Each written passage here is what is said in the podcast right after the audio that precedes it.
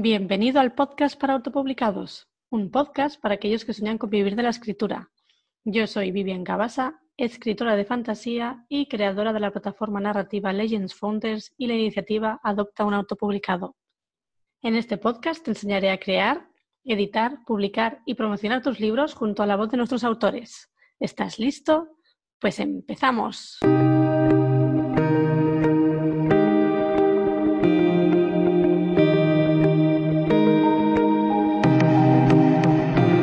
Feliz miércoles, ya estamos aquí otro miércoles más, de otra semanita más. Muchas gracias por venir a escucharnos. Y en el episodio 14 del podcast para autopublicados traigo como invitada a Gabriela Campbell. Ha sido correctora, editora, mentora de escritores, pero ella se define a día de hoy como escritora. En el programa de hoy nos hablará de sus libros, 70 trucos para sacarle brillo a tu novela y cómo sobrevivir a la escritura, ambos orientados a escritores. También nos explicará cómo fue construir un blog como el de Gabriela Literaria, cómo es escribir y compaginar el género de ficción con el de no ficción y además nos regalará muchos consejos para escribir, corregir, publicar y promocionar nuestras obras. Esto y mucho más en el episodio de hoy. Bienvenida Gabriela al podcast para autopublicados. Eh, muchas gracias por venir. Muchas gracias a ti por tenerme aquí. bueno, eh, no sé si habrás oído el podcast alguna vez, pero bueno, todos los invitados... No, todavía no, todavía no. Lo tengo muy pendiente, tengo que confesar, no te voy a mentir. Muy mal, muy mal, Gabriela, muy mal. ya, va tocando, ya va tocando. Hombre, genial que la primera vez que lo escuche sea pues, conmigo misma. Hombre, y tanto. Bueno, pues como todos los invitados que venís al podcast, eh, me gusta que os presentéis y habléis un poquito de vosotros. Pues nada, ¿quién es Gabriela Campbell? ¡Wow! ¡Qué pregunta! bueno, a un nivel más profundo podríamos estar aquí mucho rato, pero la respuesta más sencilla y más corta es que soy escritora. Eh, me dedico sobre todo a escribir, a escribir un montón. Eh, y he tenido, he hecho un poco de todo lo que te puedes imaginar que existe en el sector editorial, pues creo que he hecho un poco de todo. y de comunicación también he hecho bastante. Entonces, pues, pues nada, traducir, corregir, maquetar, diseñar, publicar, editar, lo que quieras. Sobre todo ahora me, dedico, a escribir, sobre todo. Bueno, eh, como bien comentas, llevas muchos años ¿no? en el mundo de como traductora, correctora y tal. Eh, ¿Cuándo te diste cuenta que querías dedicarte a escribir de forma profesional? Pues eh, a escribir, yo creo que tengo la respuesta que tiene todo el mundo, que es, oh, ya de pequeña me gustaba escribir sí. cuentos, y, oh, desde que aprendí a escribir palabras ya quería escribir, ¿no? Pero eh, mi caso es curioso, pero, pero creo que no es tan raro, en el sentido de que siempre me ha gustado escribir, bueno, no sé si gustar es la palabra adecuada, es más una especie como de... Mm, obligación. Sí. con, una, fijación que no consigo deshacerme de ella. Pero claro, eh, tuve una cosa que, fue un gran error y a la vez un gran acierto, que fue hacer una carrera dedicada a lo que es la literatura. Hice eh, teoría de literatura y literatura comparada. Lo cual pues es genial porque aprendes muchísimo sobre todo tipo de cosas relacionadas con lo literario pero al mismo tiempo eh, estás constantemente expuesta a, grandes textos. Claro. Y a cosas que son pues mil veces mejores de, los que, de lo que tú podrás hacer jamás, ¿no?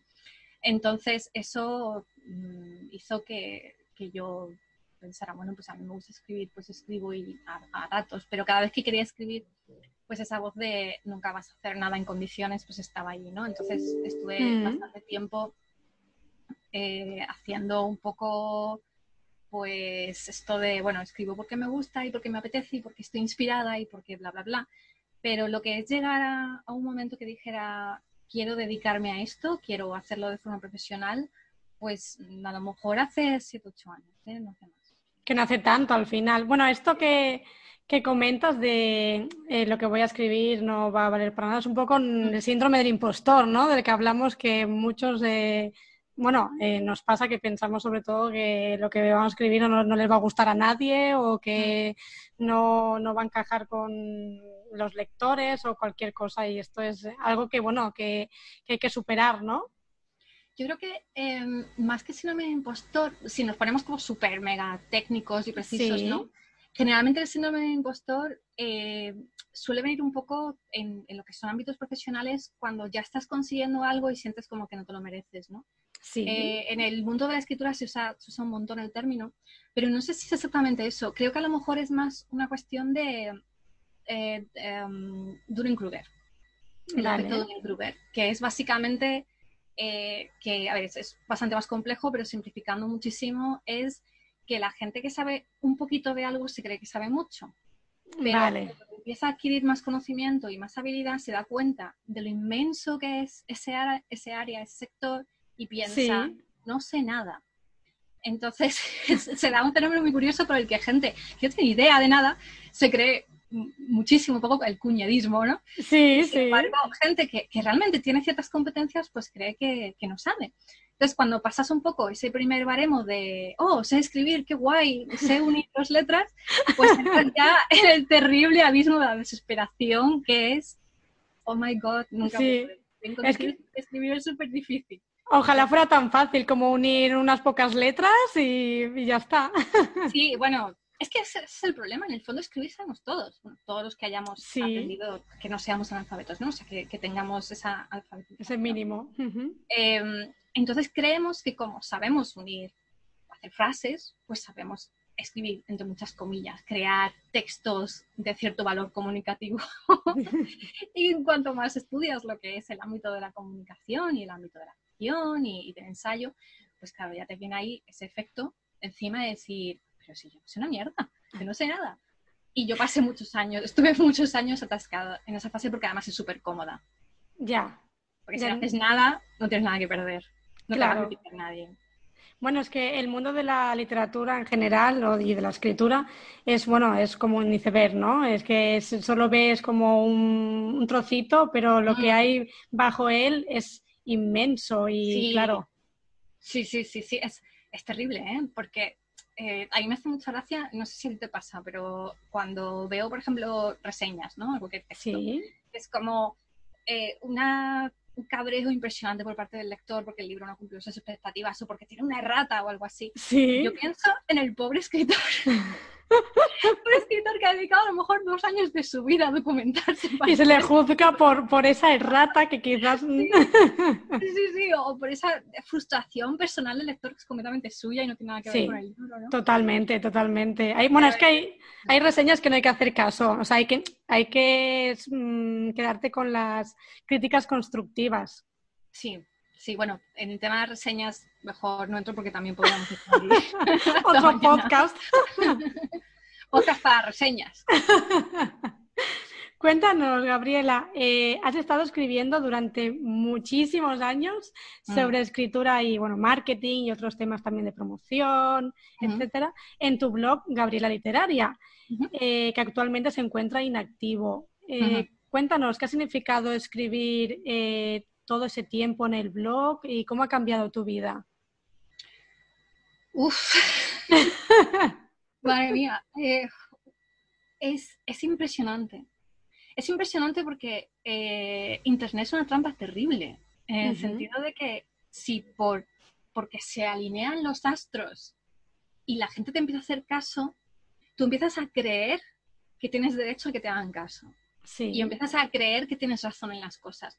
Y, claro, es, como una bola de nieve, ¿no? En el sentido de que cualquier comentario que a lo mejor harías antes, nadie te hacía caso, pero ahora haces cualquier chorrada y un montón de gente te está aplaudiendo, ¿no? También criticando, pero, pero es eh, la experiencia del blog me ha abierto los ojos en muchísimos aspectos, también he aprendido muchísimo sobre mí misma.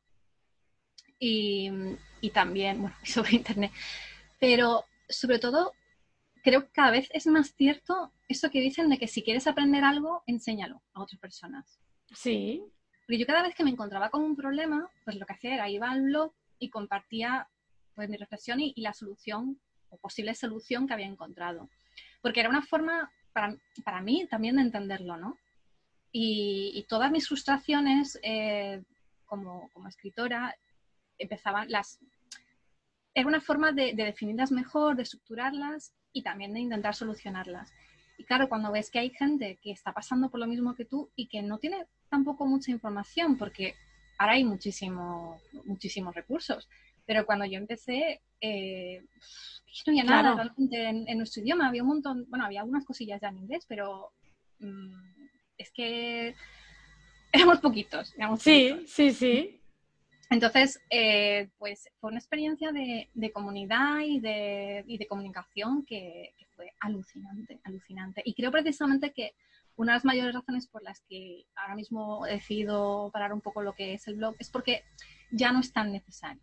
O sea, eh, te puede gustar el blog, te puede no gustar, pero hay tanto, hay tanto ahí fuera de lo que podemos aprender que, que ser una voz más en, la burbuja tampoco me interesaba y no era lo que estaba buscando. Ya el blog ya había cumplido un poco su función, ¿no? Sí, bueno, además lo tenemos, para los que todavía no lo sepáis, eh, lo tenéis todo, bueno, lo más importante, porque claro, ponerlo todo sería una locura, pero lo más importante y lo que, bueno, lo que más te pidieron los lectores, ¿no, Gabriela? Sí, sí, además hice hasta encuestas y votaciones y todo. Sí, entonces lo tenéis en el, en el libro Cómo sobrevivir a la escritura que bueno, que bueno, yo personalmente ya me he hecho con él y lo recomiendo mucho. y, nada, ahora que comentabas esto que me parece muy interesante, lo del tema de que hay información, pero muchas veces está en otro idioma que no es el nuestro, ¿no? En este mm, caso, mucho, mucha información eh, estaría eh, en inglés. Claro, ¿cómo, te quedas tú cuando empiezas a leer en, eh, eh, libros eh, en inglés o en otros idiomas y encuentras información que realmente aquí en España no, se toca, ¿no? hace unos años. pues para mí era muy satisfactorio porque me sentía un poco como un puente. Sí. bueno, soy bilingüe, soy bicultural en el fondo. Yo nací en, Inglaterra y mi padre es irlandés, mi madre es gallega. Entonces he vivido un poco siempre eh, a caballo entre los dos, los dos países, aunque me siento un poco más española porque he pasado más parte de mi vida aquí en el sur de España, ¿no? Sí. Em, pero, pues claro, yo seguía a, blogueros que eran alucinantes, que daban una información valiosísima y no encontraba esa información aquí. Y entonces, claro, escuchaba, por ejemplo, escuchaba el podcast de Joanna Penn cuando ya hace mucho tiempo, eh, los contenidos de Mac Dawson, incluso Chuck Wendy cuando empezó a hablar de escritura en su blog. Y toda esta gente me parecía maravillosa. Y sin embargo, es como cuando te gusta mucho una serie de televisión, pero no tienes nadie con quien compartirla. Sí, sí, ya te entiendo. Entonces, pues algunas cosas las empecé a traducir con permiso de, los autores, obviamente. Sí. Y, me di cuenta de, de, que algunas de esas cosas pues realmente solucionaban problemas gordos que teníamos. O sea, por ejemplo, sobre cómo publicar en Amazon, realmente ahora hay muchísima información, pero en aquel entonces no había mucha. Claro. Eh, sobre cómo autopublicar en general. Luego también yo había, yo tuve una editorial en el pasado y también trabajé para una colección de, servicios editoriales, eh, sobre todo orientado a gente que se autopublicaba.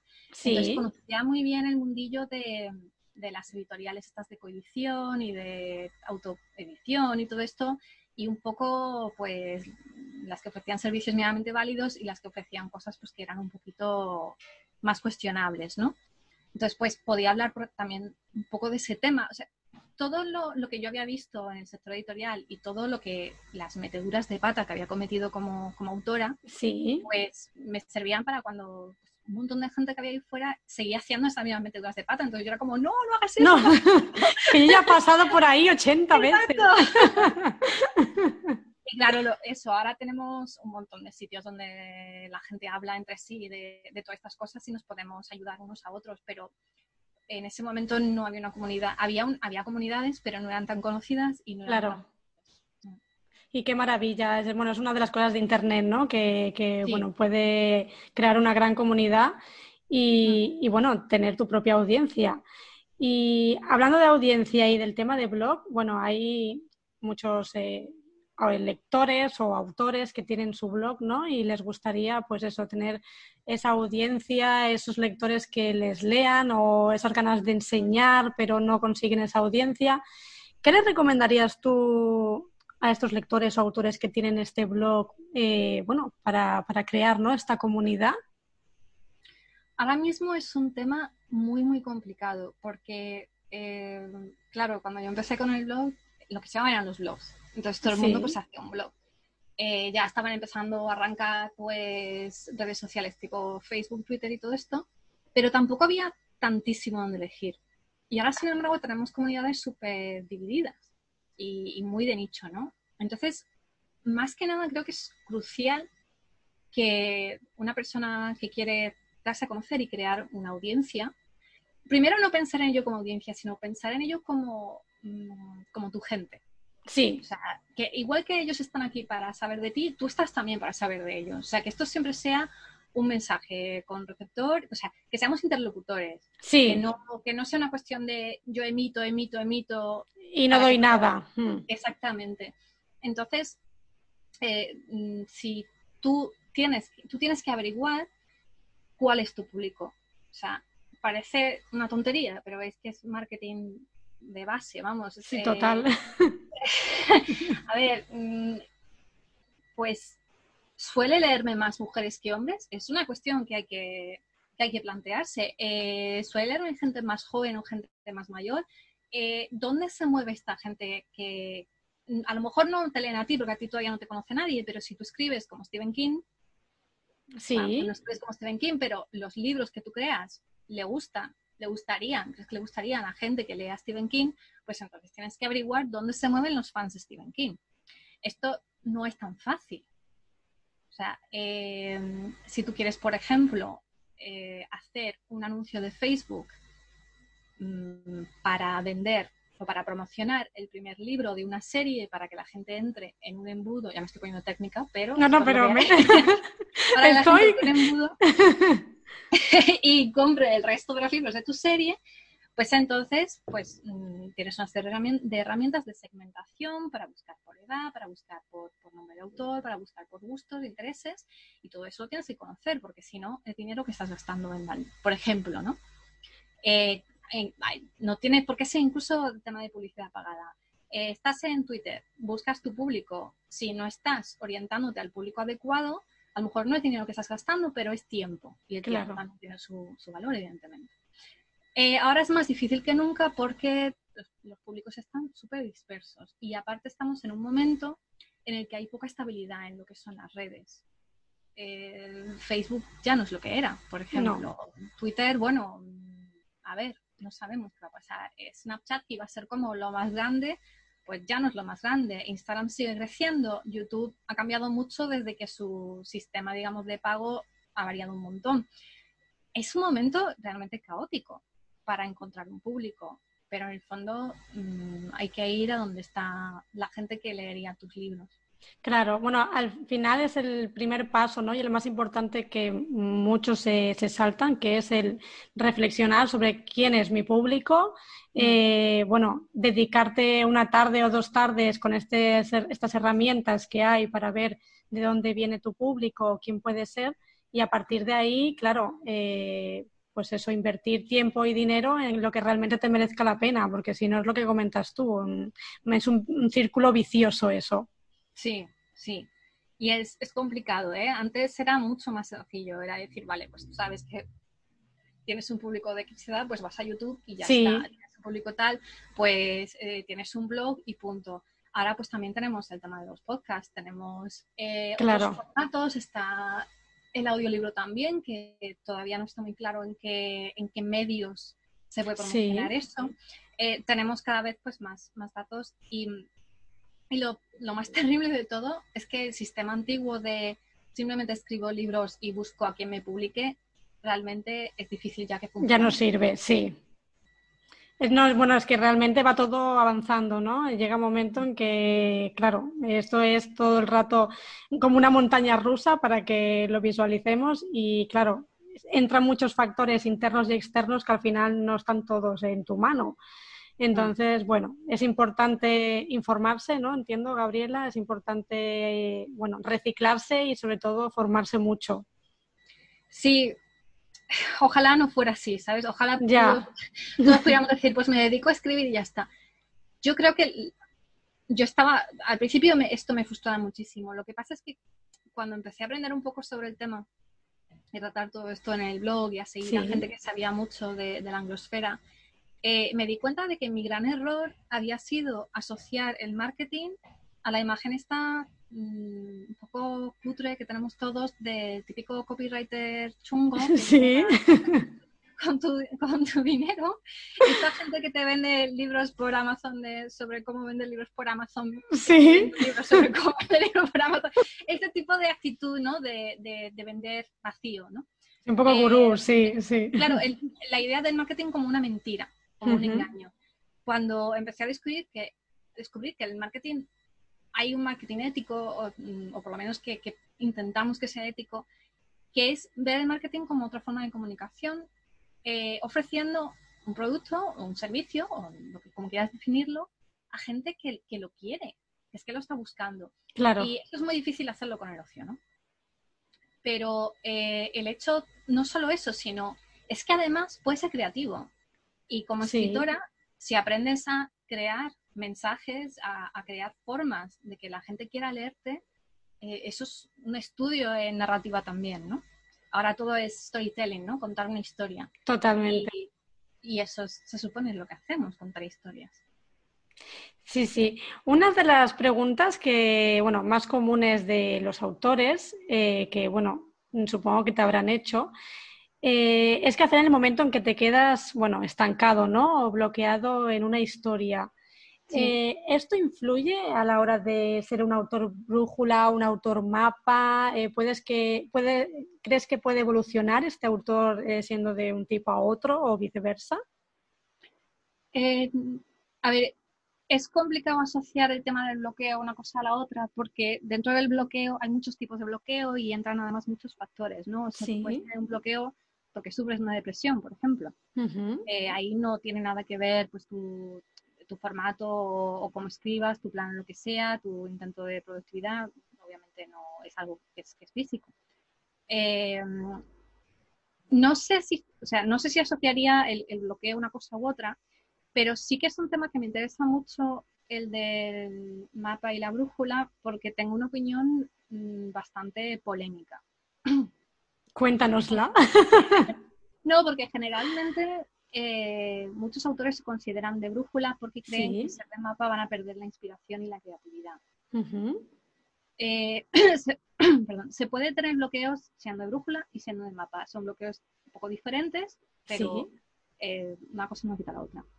Lo que pasa es que estuve un tiempo estudiando, pues intentando aprender un poco cuáles son los procesos por los que adquirimos habilidades y cómo afecta esto pues a nuestra productividad y a cómo gestionamos el tiempo y la energía y todo esto.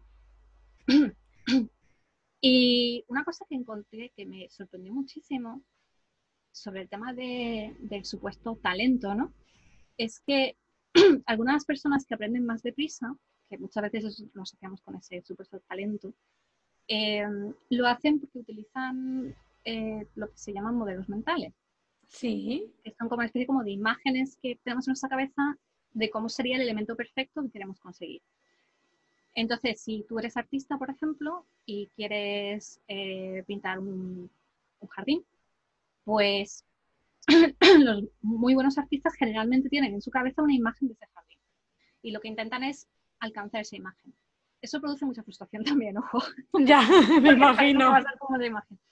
Pero eh, suele- parece que hay una correlación entre el uso de ese tipo de modelos y, y lo que podríamos entender como talento, ¿no? El- esa habilidad, esa adquisición rápida y efectiva de habilidades. Sí. Entonces pensé, ¿cómo aplicamos esto en el tema de escritura?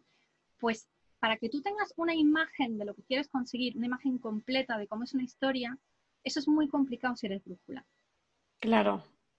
Entonces, yo personalmente, habiendo examinado muchos casos de autores amigos, de clientes y de, de mucha gente que son brújula que son mapa y todo lo que hay intermedio, porque tampoco es que seamos un extremo u otro, hay toda Sí. una gama de, de paisajistas por medio, ¿no?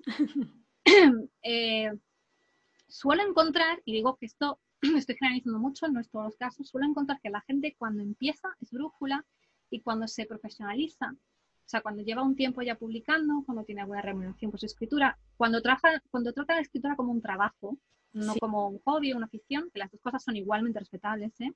pues generalmente pasa al mapa, porque además hay otro factor, y perdona que me enrolle, pero es que este tema me encanta. No, no, y a mí también, o sea, enróllate.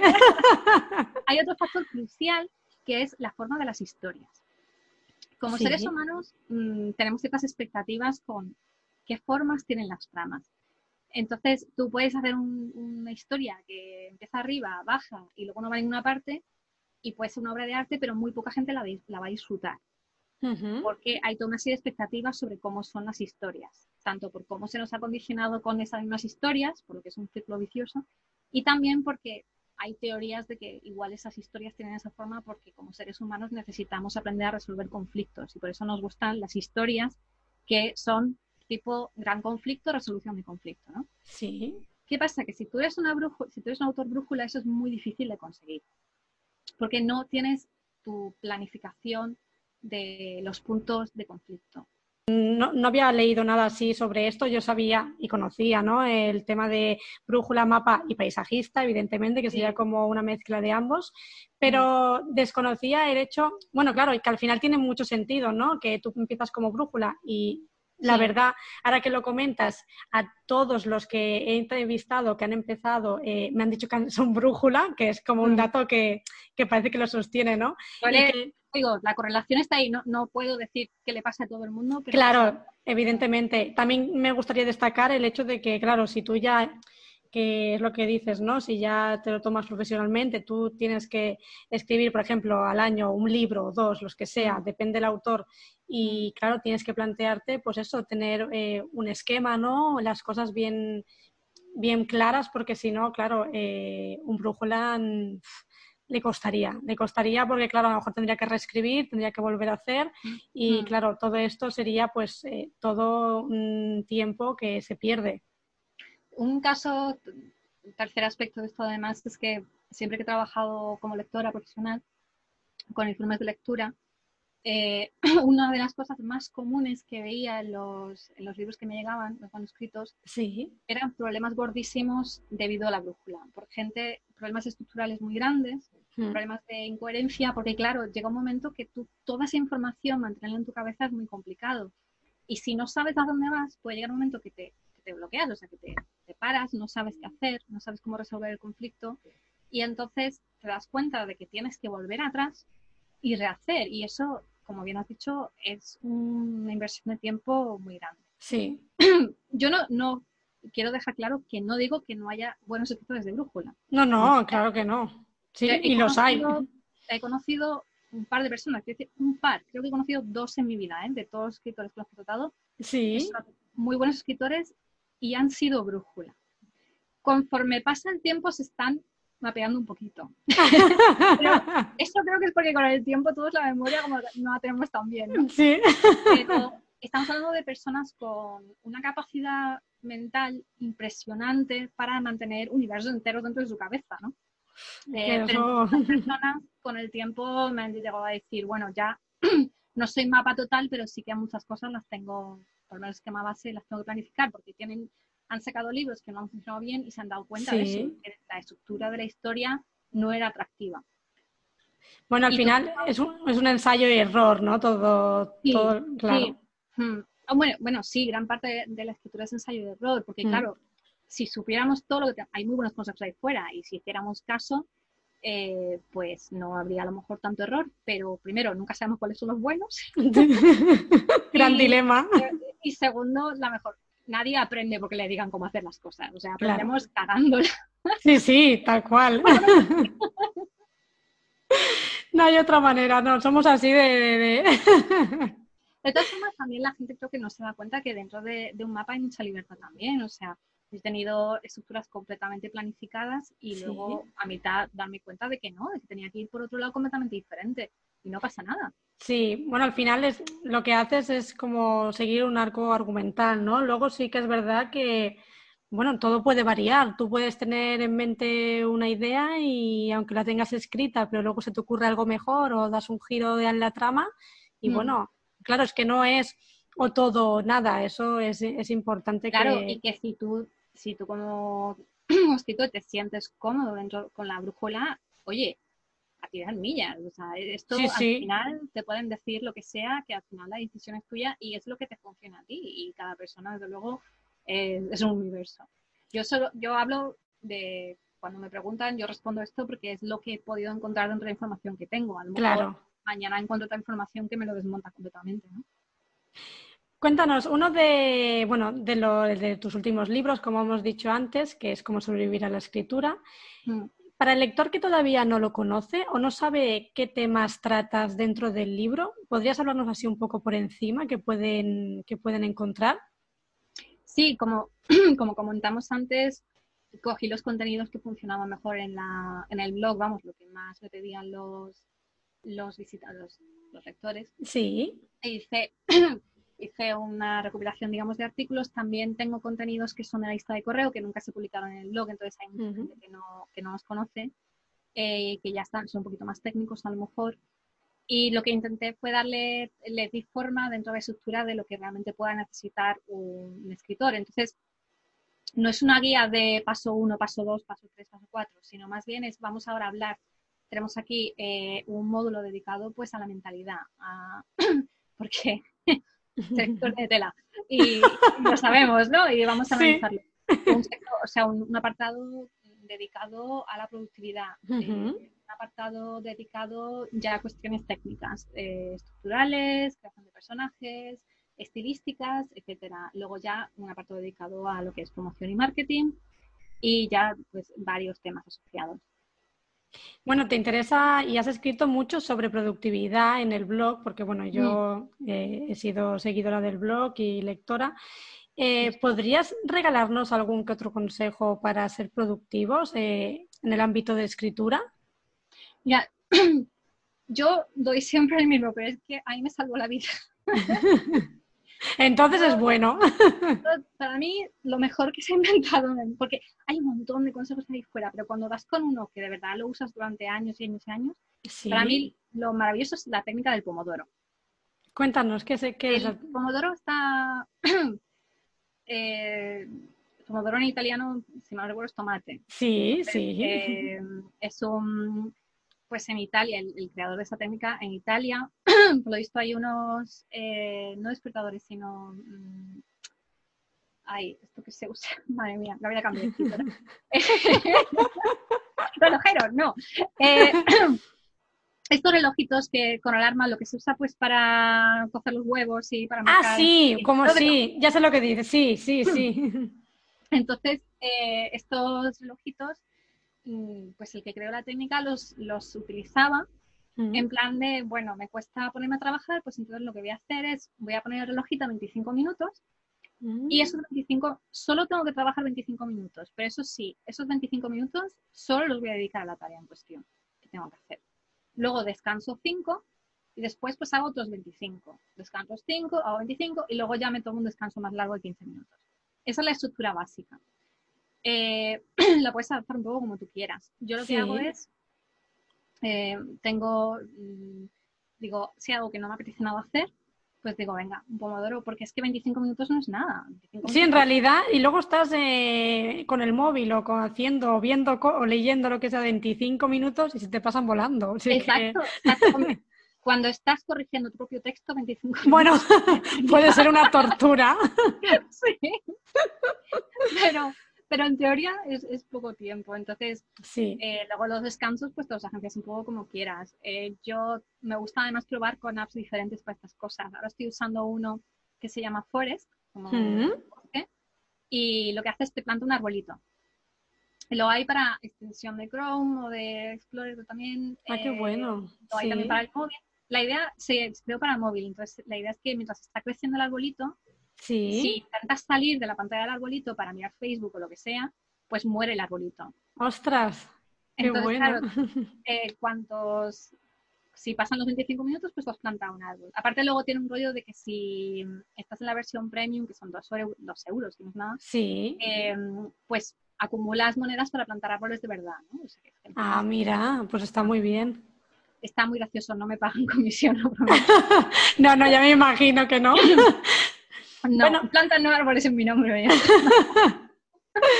bueno, eso hablaríamos, de aplicaciones Sí, hablaríamos un poco del como el time blocking, ¿no? Este que, mm. que bueno, que vas por bloques o bueno, por una serie de, tiempo, ¿no? Algo así. El, time blocking más, lo que pasa es que también aprovecha la unificación de tareas al mismo tiempo.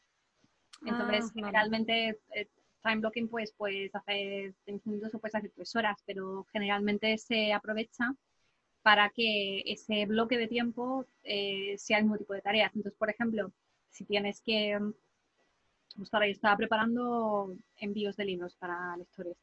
Eh, si lo hago todo, todos los envíos que tengo pendientes los hago en una hora, pues ahorro mucho tiempo en vez de estar, pues ahora voy a preparar un libro, mañana, ahora preparo otro, cada vez que van llegando, ¿no? Es un poco gestión del tiempo. Pero otra cosa también súper importante que he aprendido, porque es que realmente técnicas hay trillones. Me imagino. Pero eh, lo importante para mí es el enfoque, o sea, que tu concentración esté a solo una tarea a la vez, que para eso lo del Pomodoro ayuda mucho. Sí. Y aprende a gestionar tu energía, no tu tiempo. Es que muchas veces pasa eso, ¿no? Que no tienes el día, tienes la energía, bueno, baja, ¿no? Estás como...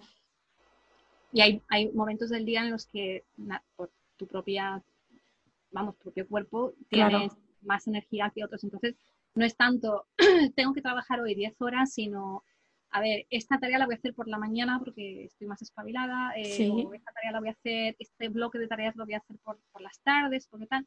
Y luego otra cosa ya que es como productividad avanzada maravillosa, eh, lo mejor del mundo es ya la implementación de hábitos, que es cuando haces algo de forma repetida todos los días para que llegue a un cierto momento ya no, ya no haya que pelear contra ninguna falta de fuerza de voluntad ni nada por el estilo, o sea, ya es automatizado. Sí, esto me parece muy interesante. Eh, además vi que, bueno, has hecho varios retos. Eh, de varios días, ahora no, no recuerdo, pero si no recuerdo mal, eh, empezabas como por retos ¿no? más pequeños y luego los ibas ampliando a medida que los ibas consiguiendo. Sí, mm. o sea, yo eh, realmente escribir, escribir en serio, empecé así, o sea, hice un reto de 30 días. Sí. y llegar a los 30 días fue como, pero es que además hacía, hacía 200 palabras al día, que es que no, no era nada. Porque la gente, pero claro, siempre que yo organizo un, reto de estos, pues todo el mundo está como, oh, voy a hacer dos mil palabras diarias, ¿no? Y es como, no, el reto no va de eso, el reto va que tú consigas hacer los 30 días. Claro. Cuánto escribas y lo que escribas, en el fondo da un poco igual. Esto es una inversión a largo plazo, ¿no? Está pasado, estamos basándonos un poco en el, el interés compuesto. Empieza pequeñito, pero al, después de mucho tiempo de acumulación vas a producir algo realmente valioso. Sí, además es mucho mejor hacerlo así, ¿no? Que no como comentas, ¿no? Ah, voy a escribir dos mil palabras, pero al día siguiente no voy a escribir nada, ¿no? Al final, claro, lo, que, lo que merece la pena es que sigas un hábito y aunque sea de poquito a poquito, pero al final terminas lo que, lo que te has propuesto. Yo le comentaba a la gente de, de estos retos cuando teníamos grupos y tal, cuando se ponían sus, sus límites de palabras, sus mínimos y tal, decía, piensa en cuánto podrías escribir si ahora mismo fuera el apocalipsis. Te estás mirando la ventana y están cayendo cohetes, están cayendo meteoritos, sabes que está incendiado, la gente gritando. Sí. Tienes que escribir porque tienes que escribir todos los días porque es una promesa que has hecho contigo misma y ya está. ¿Cuántas palabras podrías escribir? es que tienes que planificar no para tu mejor día, sino para tu peor día, ¿no? Totalmente, qué, qué gran verdad, qué gran verdad. Y lo que cuesta aprenderla. Total. Bueno, eres autora de libros de ficción y de no ficción. Mm, mm. Eh, cuéntanos, ¿cómo escribir ambos géneros y qué género piensas que se vende mejor? Escribir ambos géneros es básicamente como tener doble personalidad. Porque, claro, tus críticos son distintos, tus claro. son distintas y, y tú también te comunicas de una forma diferente. Eh, yo ahora mismo como estoy en ese periodo un poco intermedio porque ya no estoy tanto con el blog, sino que es no ficción, sino que estoy con mi ficción y con la plataforma que tenemos de ficción, que es Lo extraño y lo maravilloso. Sí. Eh, la tenéis en lomaravilloso.com, porque Lo dejaré en las notas del programa. pues eh, me he dado cuenta de eso, de, que me está costando volver a pillar un poco el tono porque todavía no llevo suficiente tiempo como para saber realmente como tener la comunicación óptima con, la gente que me lee. Para mí siempre, lo que sí tengo muy claro es que el humor es muy importante y, es un poco confuso para mí porque luego lo que escribo en ficción no suele ser humorístico. sí que escribo, siempre tiene algún toque de humor, pero el, final del mundo era un post-apocalipsis, pues mucha risa tampoco da, ¿sabes? bueno, son, son como ápices, sí. Sí, tiene sus puntos, pero en el fondo pues todo es muerte y destrucción y muere gente. Y, y eso, llevar, digamos, esos dos aspectos de mi personalidad, digamos, es a veces puede ser un poquito difícil. De hecho, con mi coautor siempre brome... o sea, Antonio Cotina, con el que tengo varios libros escritos, sí. Eh, siempre bromeamos, por ejemplo, que cuando estábamos con Crónicas del Fin, que es muy, oh, muerte, destrucción, etcétera, pues nos apeteció un montón escribir, que escribimos El Día del Dragón, que es comedia, fantasía cómica para niños. Sí. Porque es como necesito algo inocente y divertido y chistes malos para sacarme toda esta víscera de Me siento como manchada de sangre. Necesito algo para limpiarme. Es, es una situación curiosa. Sí, sí, sí. sí. Bueno, eh, Claro, es que por un lado es como libros de superaprendizaje de escritura, de un montón de, de muy técnico también, y luego por otro lado, eh, claro, nos llevas a mundos que, vamos, inimaginables. Entonces, yo eh, creo que tiene que ser un poco chocante la gente que a lo mejor me sigue por el blog o que ha comprado alguno de mis libros, que, que hay bastante humor, que sí. y no este tema pues sería bastante árido, la verdad y, muchas de las cosas que rodean a la escritura, la verdad es que son muy. Sí. Entonces, eh, puede estar a lo mejor un poco raro pasar de eso a eso, a mundos de destrucción, a casas que se comen a gente, mm, cosas de estas, ¿no? Bueno, bueno, es divertido. Sí, sí, sí. No recomiendo para nada llevar dos plataformas, eso también lo digo.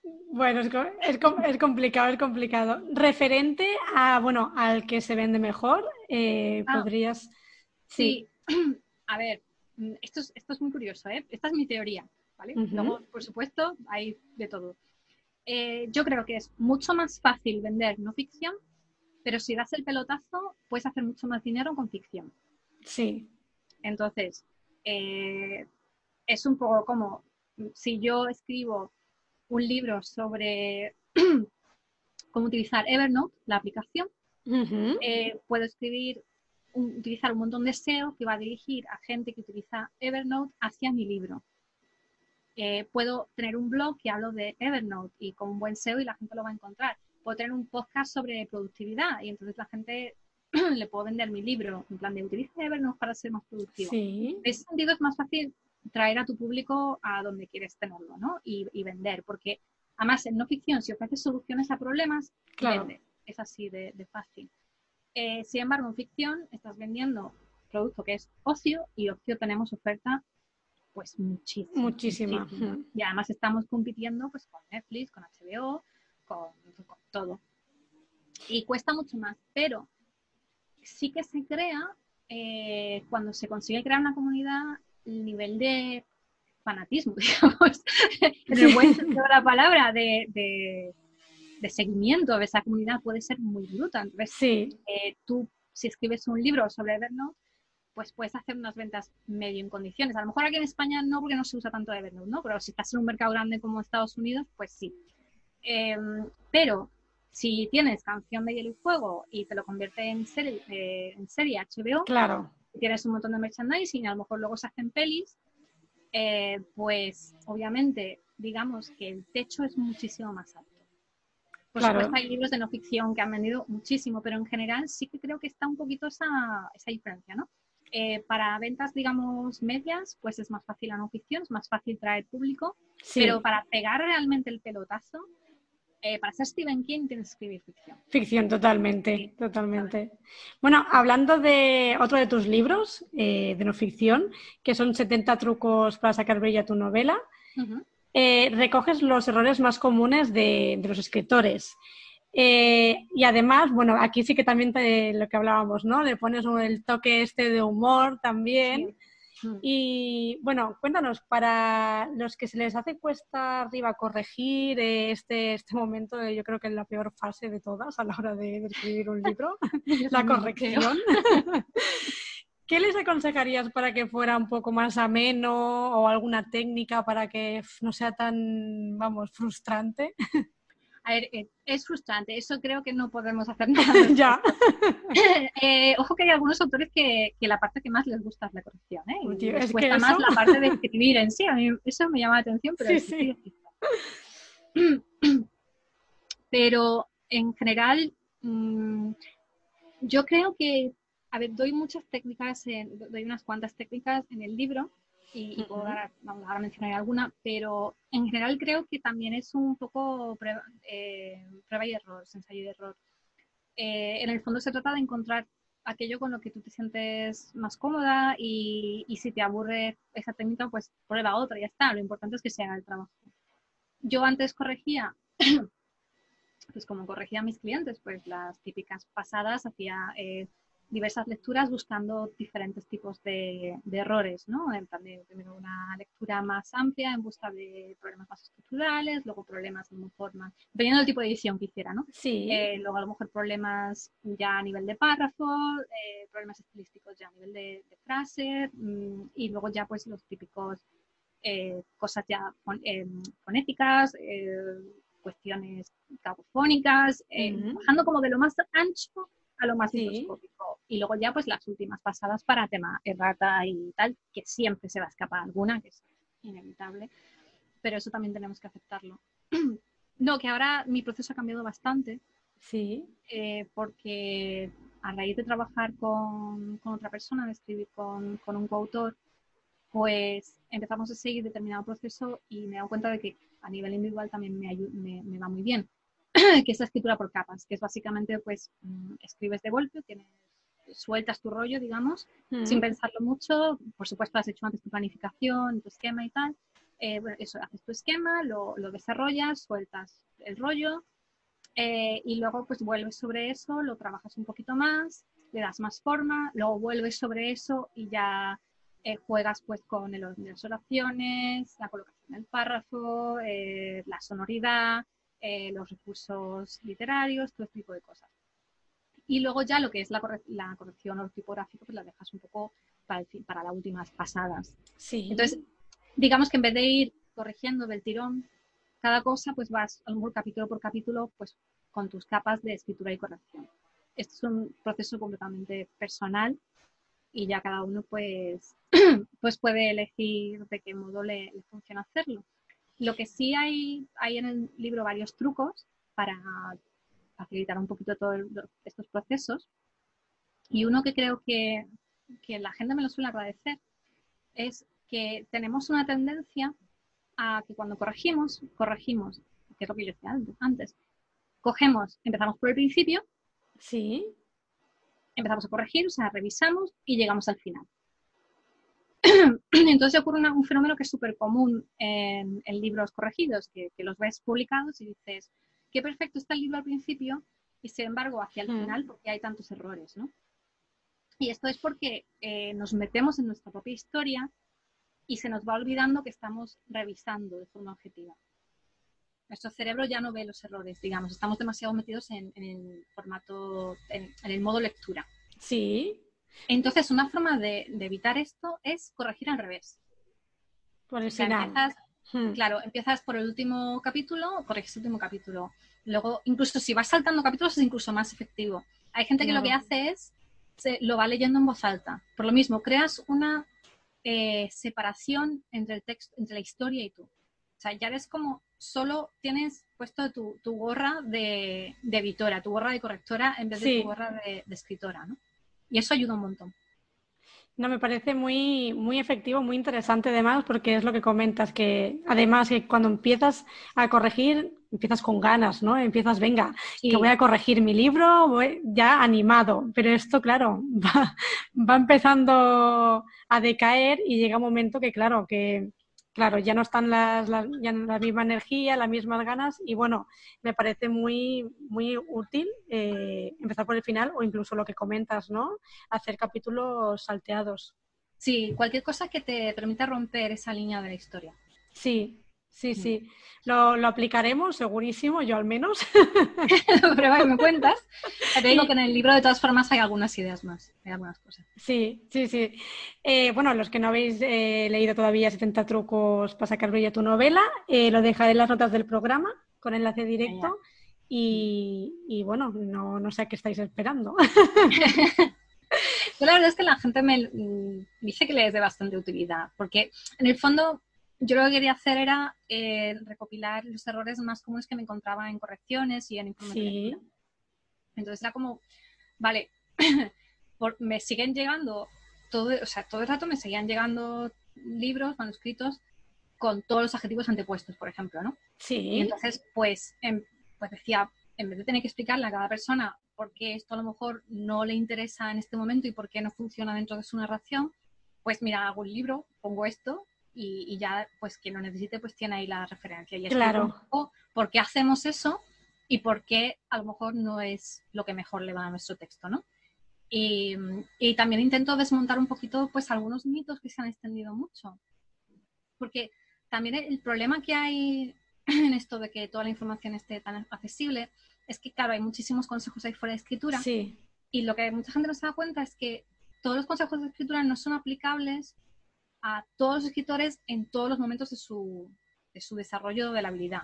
Entonces, si yo te digo, por ejemplo, eh, los gerundios son malos, si tú estás empezando, ese no es un mal consejo, porque la gente que empieza generalmente abusa de los gerundios y aparte los utiliza, muchos los utilizan de forma incorrecta. Sí. Pero si cuando tú ya sabes un poquito más y llevas un tiempo trabajando tu escritura, los gerundios son malos, es un consejo que te parece malo, porque no todos los gerundios son malos, ni está mm. prohibido utilizar un gerundio. Ahí ya sabes, claro. Claro, lo que intento hacer en el libro, que ves, que es, que es un libro pequeñito, que no tiene mucho, es coger algunas de estas cosas y explicar un poquito por qué no son reglas, son eh, sugerencias para que tu libro no tenga pues cosas que, que, lo están empeorando, que lo están afeando, ¿no? Que están haciendo. Para mí lo crucial es la comunicación con el lector. Si tú tienes eso, un montón de gerundios juntos que además están mal utilizados, eso crea una confusión en el lector, no entiende muy bien qué tiempo verbal estás utilizando, no entiende muy bien cuál es el sujeto, no entiende cuál es la acción y aparte a nivel sonoro pues queda feo, ¿no? Hmm. un sonido duro ahí repetitivo. Eh, claro, si tú no sabes por qué, pues el consejo de no uses gerundios pues te, puede parecer una idiotez y, y, es que realmente así dicho sin ningún contexto pues sí es un poco una idiotez. Bueno, todo tiene su qué, ¿no? Y cuando mm. eh, echa la ley, echa la trampa, cuando ya los dominas, sí que puedes utilizarlos en ciertas ocasiones.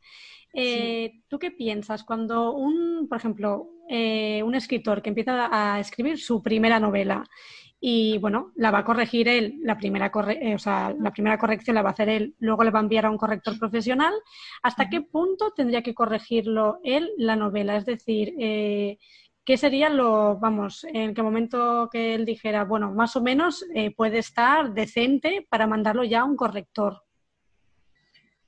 Pues aquí hay muchas opiniones, ¿eh? O sea, lo que es totalmente mi opinión. yo creo que deberías mandar tu obra en las mejores condiciones posibles.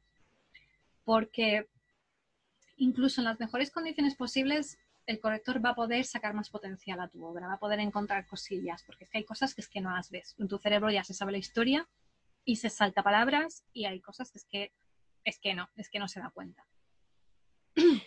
Totalmente. Eh, sí que creo, por ejemplo, mm, depende de, con quién estés trabajando. Eh, si estás trabajando, por ejemplo, con algún tipo de editor, alguien que se esté, o un lector profesional, sí pues eh, tu texto debería estar lo mejor posible, pero tampoco tiene que estar perfecto, porque probablemente te hagan ciertas sugerencias que afecten la estructura de la novela. Entonces va a haber hmm. cosas que recortes, que cambias y tal. Em, pero dicho esto, me ha pasado alguna vez de hacer de lector a cero y llevarme textos en muy malas condiciones y decir, no me voy a leer esto porque es que no lo estoy disfrutando, porque parece que no has puesto cuidado en el texto. Ah, bueno, claro, pero es que si tú ahora me haces, dices que cambia algo, pues las correcciones son para nada, ¿no? Y yo, ya, pero es que es pero... respeto mínimo hacia la persona que, te va a ayudar con el texto. Claro. En ese sentido, para lo que son correctores de estilo, por ejemplo, correctores de otro tipo, yo diría, pues entrégalo como si estuviera terminado para ti. Sí. Porque es que de todas formas van a encontrar cosas, van a encontrar un montón de cosas. Eso siempre. Hmm. Que trabajen sobre el texto, te corrijan cosas y luego vas a seguir cambiando cosas. Es que no, no le veo, vamos, esa es mi, mi, percepción. Si es otro tipo de corrector, si es, estás trabajando, pues, por ejemplo, eso con un editor estructural o con, sí. con un informe de lectura o algo así, pues ahí sí que no tiene que estar ya acabado, acabado, acabado, porque es que de todas formas vas a tener que cambiar mucho. Claro, Claro, claro. Bueno, es que al final, si tú lo mandas a un corrector eh, profesional o bueno, que, que, corrijan tu novela, ¿no? Eh, claro, no puedes enviarlo sin terminar, no lo puedes eh, enviar con, con, dudas o vacíos que quizás te quedan por rellenar, porque claro, es mm. que no tiene ningún sentido. Aparte que también lo digo, como alguien que he trabajado como correctora, mi trabajo no es reescribirte el texto. Hmm que es que a veces me he encontrado con eso. O sea, de gente de, Buah, para eso están los correctores, ¿no? Toma. No. Mi trabajo es eh, sacarle el máximo potencial a tu texto. Pero claro, tengo que trabajar con algo, con una materia que, me permita hacer cosas, no para escribirlo yo, pues. Claro. Yo, de, verdad tengo alguna corrección que es que casi he escrito yo el libro, ¿no? Sí, sí, sí. Pero... tampoco es cuestión de llegar a ese punto. También, por ejemplo, como lectora profesional, una cosa que, me gustaba mucho hacer ¿Sí? era que me llegara a mí el texto antes de que llegara un corrector, por ejemplo, porque así eh, yo le podía comentar al autor eh, cuáles eran los problemas formales más comunes. Y entonces, pues para esa persona es una oportunidad genial para tener ese conocimiento para enfrentarse a ese mismo texto o a textos, otros textos que van en el futuro, ¿no? Que a lo mejor con un corrector, si si no estás, hombre, se entiende que, vas que te va a señalar con control de cambios lo que sea, lo que te corrige, pero no siempre es el caso. Entonces, a lo mejor si viene tener a alguien que simplemente te indique algunos problemas formales más, más comunes que tienes, puede ayudar un montón también. No, no, de, de verdad y que, y que se agradece, o sea, encontrarse a correctores como tú o lectores profesionales que, bueno, que al final es lo, quieres lo mejor, ¿no? Para, para el autor. Mm y aunque algunos pues no se lo tomen del todo bien, pues bueno, eso ya cada uno, pero es que al final es tu trabajo y tú lo que quieres es presentar una buena obra. Claro, claro. Y, si tienes eso, un, profesional que se involucra con tu texto y que tú has tratado el texto con respeto, no, no ha sido suelto lo que se me pasó en la cabeza y se lo manda un corrector, ¿no? Que claro. hay mucho también, pues el corrector va a tratar también tu texto con mucho respeto y eso es hmm. Bueno, eres, eh, como decíamos antes, autora híbrida, ¿no? Que mm, compaginas ambos géneros. Eh, todavía hoy en día eh, existe como el tema de la autopublicación como un poco de rechazo, ¿no? O incluso mm, desconocimiento, tanto mm. por el propio lector, que no se acaba de fiar, ¿no? De este tipo de, de publicaciones y del propio escritor, ¿no? que no sabe muy bien si mm, autopublicar, no autopublicar. Eh, ¿Cómo ha sido tu experiencia en la autopublicación y qué les aconsejarías a estas personas si es favorable o no, según tu experiencia? Creo que no es algo de lo que se puede decir sí o no en general, ¿no? Em, cada proyecto tiene unas necesidades. Entonces, por ejemplo, cuando escribimos El Día del Dragón y La Noche del Espectro, que son Middle Grade, están dirigidos a niños de 10 a 12 años, aunque lo pueden leer todos los adultos. Sí, y tanto. Todos los son adultos. Em, pues nosotros no teníamos experiencia en ese sector, no teníamos un público hecho en ese sector y aparte iban a ser libros ilustrados. Entonces, eh, pues la autopublicación para nosotros en ese momento no tenía mucho sentido. Y fue por lo que recurrimos, mandamos a varias editoriales y al final pues con la que al final llegamos a un acuerdo fue con Naufragio de Letra. Pues eso, que, que era un proyecto que nos pedía edición tradicional. Eh, luego, sin embargo, el proceso que ha tenido, me parece un proceso súper interesante. Eh, hay, hay, dos proyectos con el que hemos alternado eh, autopublicación y, y, tradicional. Y los dos han funcionado de han sido cuestiones muy diferentes, han funcionado de forma distinta. Y el, personalmente me parece muy interesante, ¿no? Para alguien que, quiera meterse en, este tipo de pruebas. Eh, con José Antonio escribí Crónicas del Film, que ya mencionado antes, y al principio lo, hicimos por Amazon como una especie de proyecto por entregas. Entonces eran como novelitas cortas de 15 a 20 mil palabras eh, que solían terminar en plan cliffhanger, ¿no? Y la idea era que fuera como una temporada de televisión. Había cinco, iban saliendo poco a poco, entonces tú pues, podías te los ibas pillando y los leías en un rato y era un poquito pulp, pues un poquito eso, pues apocalíptico chungo. eh, pero todo muy rápido, mucha acción, un poco pensado pues para leer del tirón, ¿no? Sí. Todo, que está para eso. Y entonces luego eh, lo, lo, tuvimos en Amazon un tiempo, luego llegó la espera de los libros y nos ofreció publicarlo como libro completo, ya en librerías, o sea que tuvimos por su distribución y toda esta historia. Eso fue un proyecto. Eh, el del caso de esto se ha publicado por Amazon, pero llega una editorial, se interesa y lo sacamos pues distribuido como edición tradicional.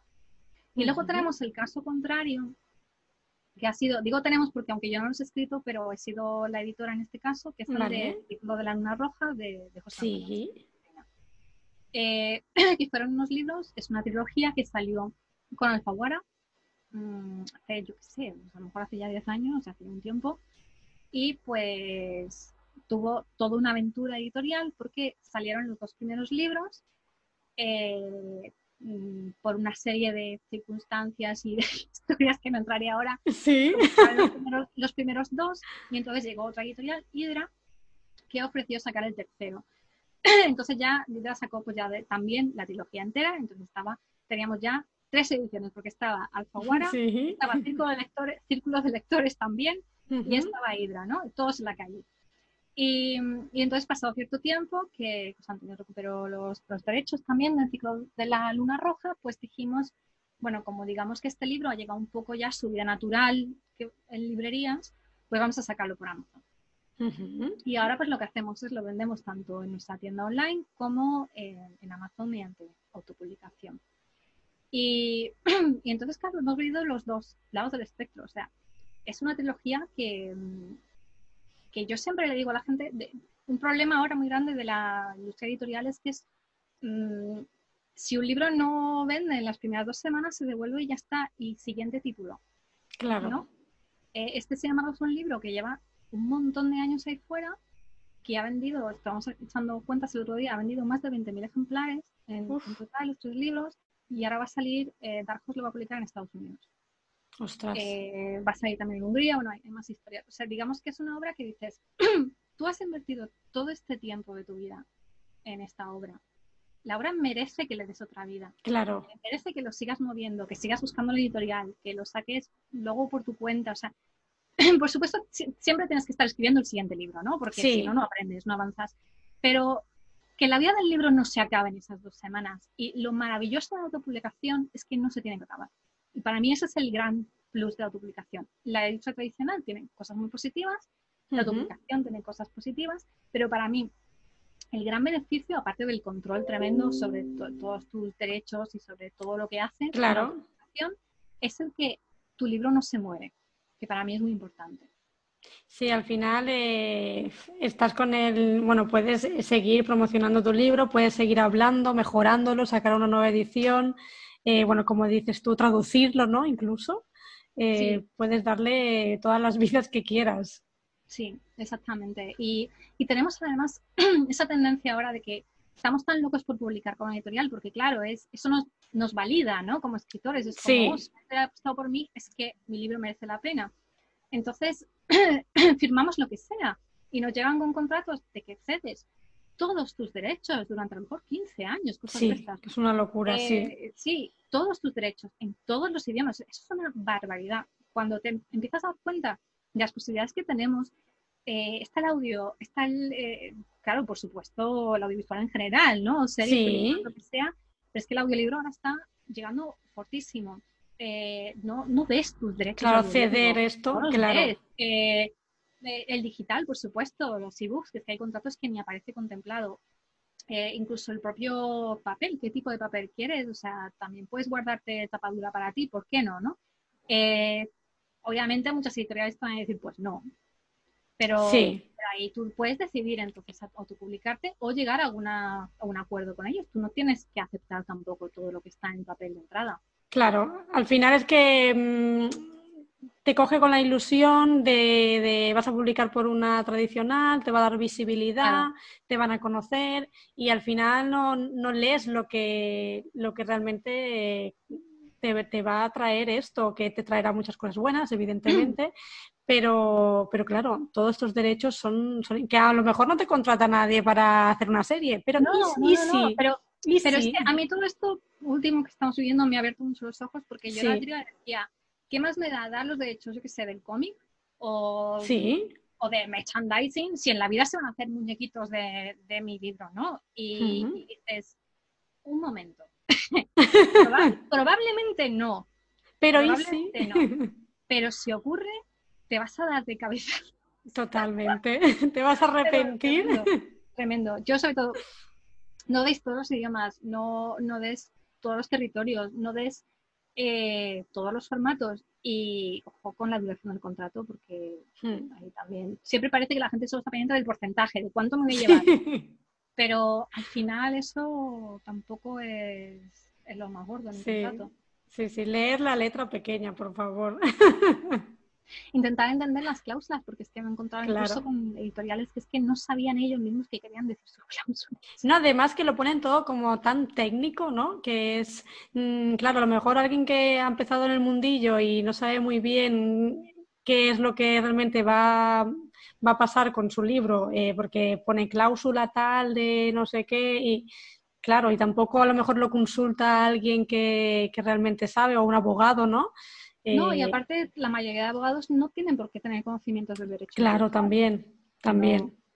es complicado. Generalmente yo he aprendido más de otras personas en el sector, de otros autores y de editores, preguntándoles, comentándoles cosas, mm. que, de lo que me puedan decir abogados, porque muchos de ellos pues realmente no eran temas que, conocían mucho.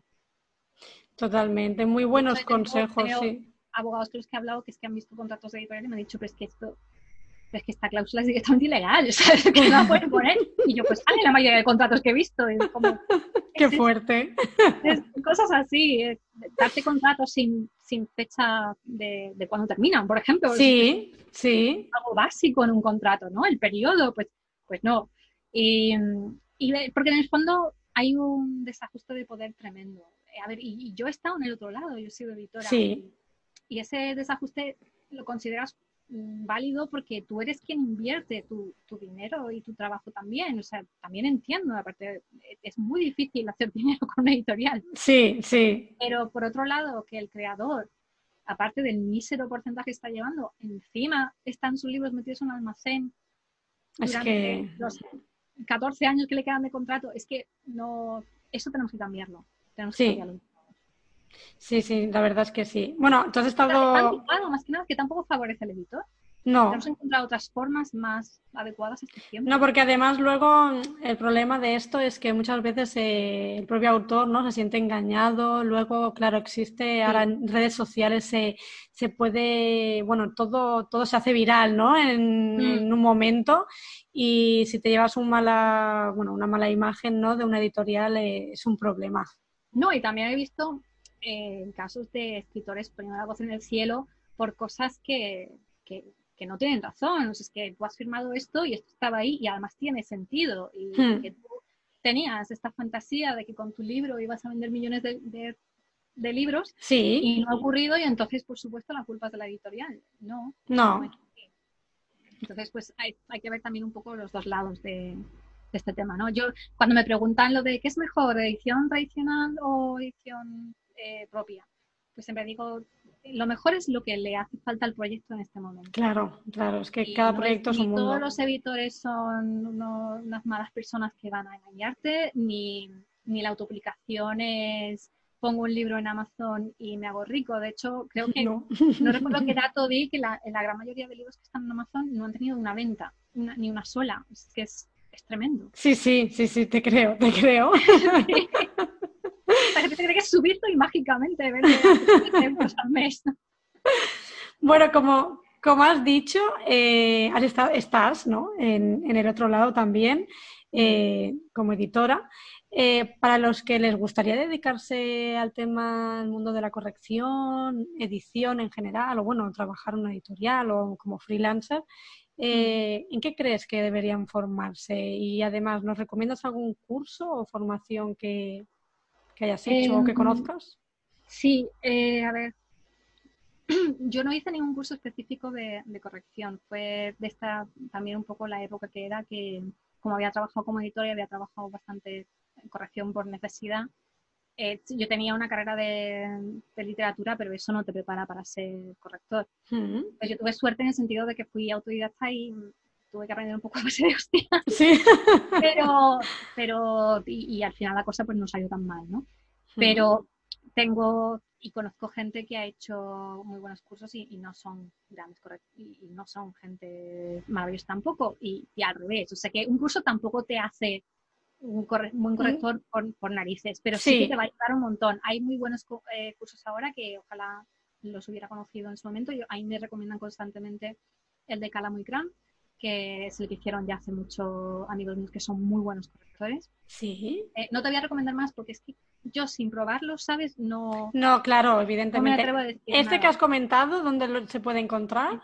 Eso solo hay que simplemente con que vayas a, a Google y busques Cálamo y sí. si quieres luego yo te paso por email el nombre y ya está, es el nombre de la empresa y, tienen un montón de cursos diferentes además, si me lo recuerdo.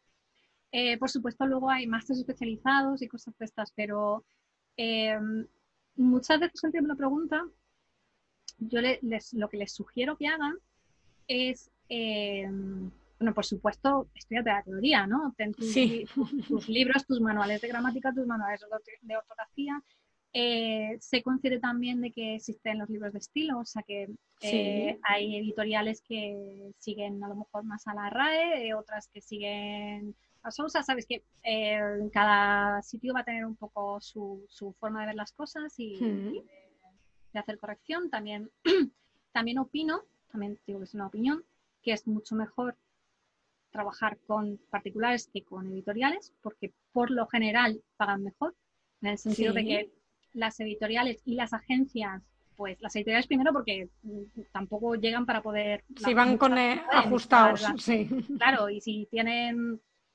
Eh, pueden, al final muchas acaban eligiendo el más barato, por desgracia. Y hmm. las agencias se están quedando con un buen pico del dinero que tú estás pagando supuestamente para el corrector, entonces lo mismo. Eh, muchas veces crearte tu pequeña plataforma, tu, propio blog, tu propia redes donde hables de temas de corrección y, por ahí te van a ir saliendo clientes. Yo lo que suelo, para, particulares, sobre todo ahora hay que tantos autopublicados, tantos escritores indie, hay un nicho ahí tremendo, es, es maravilloso. Yo, yo no estoy corrigiendo ahora mismo y constantemente estoy recomendando a compañeros míos. Porque claro, me escribe a mí la gente para claro. algo y le digo, mira, yo no estoy corrigiendo, pero te voy a recomendar a alguien y me encanta porque es que puedo darle trabajo a esa gente y se lo merece, ¿no? Totalmente. es que de verdad que la cantidad de gente que, me pide servicios de corrección es tremenda y mm, vamos, que con, tener tu pequeño nicho, sí. también escribe tu librito que ayude a la gente a, no te copies del mío, por supuesto, pero, un librito que ayude a la gente, sí. contenidos gratis también que, que, solucionen un poquito ciertas dudas a la gente, eso te ayuda a conseguir clientes. Y lo que suelo recomendar es cuando estás empezando, eh, a ver, no es que yo haga apología de trabajar gratis nunca, ¿vale? Pero para amigos o para autores que están empezando, si lo haces gratis o lo haces muy barato, sí. Eh, no con ánimo de competir en el mercado, ojo, porque esto es muy peligroso, bajar los precios, sino simplemente un poco como, como modo de aprender. Sí. Donde te hago la corrección gratis, que sepas que no va a ser una gran corrección, porque no sé. Porque son las primeras, claro. Exacto, pero lo que tú aprendes con la presión pues, de una fecha de entrega, de un cliente, de tener la responsabilidad de explicar ciertas cosas a un cliente, y hmm. aparte todo lo que vas a tener que investigar ante cualquier duda, ante tal, pues yo creo que personalmente ahí es donde más vas a aprender, ¿no? Tienes que aprender ejerciendo, pero no puedes empezar ejerciendo cobrando lo mismo que, que un corrector que lleva 20 años en el, fundillo, ¿no? Claro, pulirte un poco antes de, como quien dice, salir al mercado y... Porque si no, claro.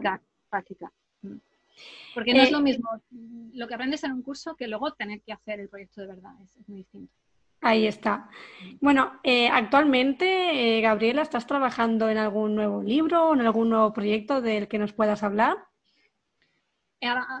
actualmente estoy sufriendo. estoy sufriendo mucho porque estoy en esa fase súper complicada que no sé si te habrán contado, pero corregir es difícil. Sí. no, estoy en esa parte horrible que odio mucho, que es cuando eh, tienes una obra hecha, pero ya has hablado con todos tus lectores cero, ya te han dado todas sus impresiones y llega el momento de hacer todos los cambios necesarios.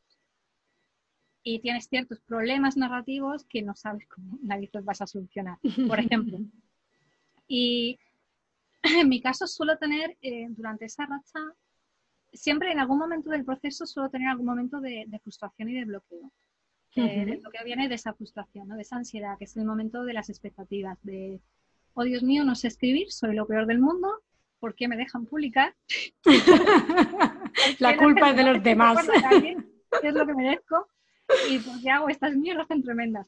Y, mm, y esos momentos, pues como muchos escritores saben, pues son, son durillos. Y creo que ya he pasado lo peor y ya estoy en el momento ese de, de a ver, la espabila un poco y ¿Sí? hacer el trabajo que es súper difícil. Es que pensar en pensar sobre cosas de escritura, vale que es... nos pican en la mina, ¿vale? Pero tiene lo suyo. agotados. lo peor es que me pasa todas las veces. O sea, es que mmm, no sé cuántos libros llevo ya y, y, da igual. Y te seguirá pasando. Es que al final, claro, es que es, es, es normal. Tienes que aceptar como parte del proceso. Sí.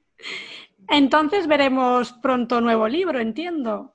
Pues no lo sé, porque eh, en principio eso estoy en esa parte del proceso. Vale. Eh, la novela, eso no sé cuánto tiempo le quedará hasta que esté ya listo para, para la publicación. Sí. Eh, pero mientras estoy también con otros proyectos de Los Channel Maravilloso, que tenemos uh -huh. bastante trabajo, bastantes cosillas ahora mismo.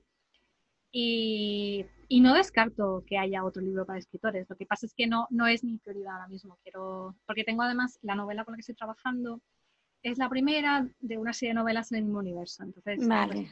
pues, pues nada, a lo loco. Lleva... claro que sí. ¿Por qué no? Ya está.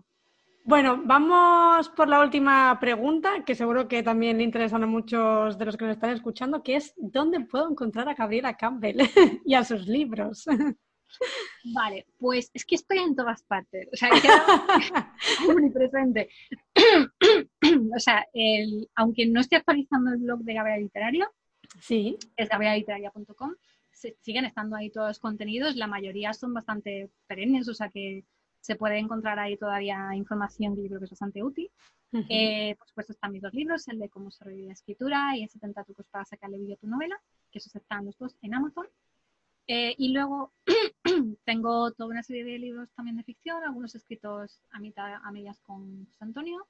Eh, tengo un libro de cuentos que ya es solo mío. Hay algún poemario por ahí que yo no sé, a veces lo encuentra la gente en bibliotecas y cosas. Eh, y y ahora estoy sobre todo en lomaravilloso.com, que estamos en una plataforma, pues una web donde hablamos un montón de género fantástico. A mí me gusta mucho la fantasía oscura y el weird, que es lo que escribo sobre todo. Y estoy ahí con José Antonio. Tenemos un boletín que sale cada dos semanas que es muy chulo porque te cuenta todas las novedades, todas las noticias del género. No solo, no solo hablamos de lo nuestro, sino de todo lo que nos apasiona, porque es una plataforma hecha para fans del fantástico. Uh -huh. y, y eso es, estoy haciendo siempre un montón de cosas, lo que pasa es que de muchos no puedo hablar. esperaremos, esperaremos. Parte. Luego cuando puedes por fin contar las cosas ya no tiene, ya no es lo mismo, ya es como... Porque ahora estás con, con el, estás reteniendo. ya está, ya. Bueno, pues ya lo sabéis todos, tenéis horas de lectura con Gabriela. Sí, un montón, un montón. Y, y, con contenido de verdad maravilloso que os ayudará, que os divertirá y, y, de verdad una maravilla, Gabriela. Y nada, muchas gracias por venir al podcast. Ha sido de verdad muy, muy divertido y muy interesante. Yo te tenía que haber advertido que me enrollaba un poco en Ah, no, tranquila, que todos me lo decís al final cuando venís y yo encantada de que os enrolléis y habléis. Pues ha sido un placer muy grande, de verdad. Igualmente, Gabriela, muchas gracias. A ti. Y hasta aquí el episodio de hoy. Espero que lo hayas disfrutado, hayas aprendido muchísimo, hayas anotado todo lo que nos ha contado Gabriela y nos vemos el próximo miércoles con otro nuevo autor. Muchas gracias. Adiós.